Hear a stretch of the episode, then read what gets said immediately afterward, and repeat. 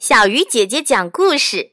今天我们要说的故事叫做《没有主意的牛》。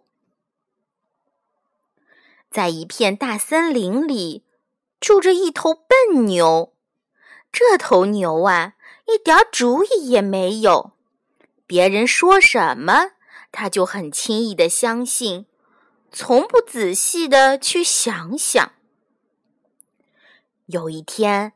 笨牛正在草地上吃草，它一边吃草一边摇着尾巴，为的是赶走牛虻，免得让它们吸了自己的血。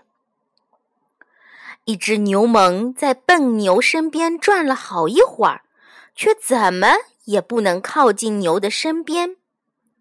他想了想。装作很亲热的样子，对牛说：“喂，朋友，你可真不怕麻烦呀！吃东西的时候还要不停的摇着尾巴，多辛苦啊！”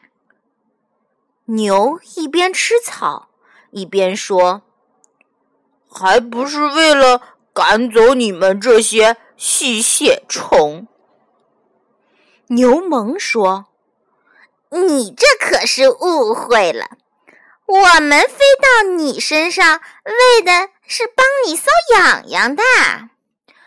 如果真的是顺便吸了一点您的血，也是情理之中的事情嘛。帮了您的忙，总该有些报酬。您说是不是啊？”牛。不理牛虻，仍然吃它的草。牛虻见牛的尾巴仍然在不停的挥动，便又转起脑筋来了。牛啊，有件事情我早就想告诉您了，但是怕您听不进去。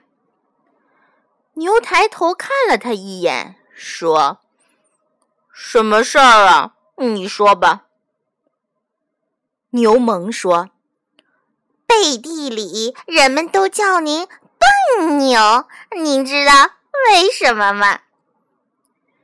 牛气呼呼地说：“那到底为什么呢？”牛虻说：“还记得去年夏天吗？那次老虎险些要了你的命。”还不就是因为您的那条该死的尾巴被树枝给挂住了吗？牛想了想，点点头说：“嗯，的确，那次真的好险呢。”牛虻说：“这样。”嗯，有一条招灾惹祸的尾巴，你说要它干什么呢？要是我，早就把它弄掉了。牛觉得牛虻的话有道理，于是便去找老狼，请老狼将自己的尾巴咬断。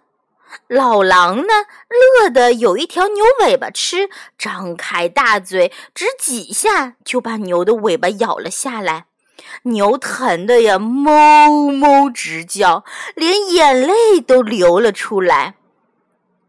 牛虻看到牛成了秃尾巴，乐坏了，急忙找来一些弟兄，一群牛虻肆无忌惮地扑到了牛的身上，尽情地吸食牛的血。牛这才知道自己上了当，可是已经后悔莫及了。亲爱的小朋友，你说牛虻为什么要叫牛把尾巴弄掉呢？牛听信了牛虻的话，最后怎么样了呢？好了，小鱼姐姐讲故事，今天就到这里了，小朋友，我们明天再见。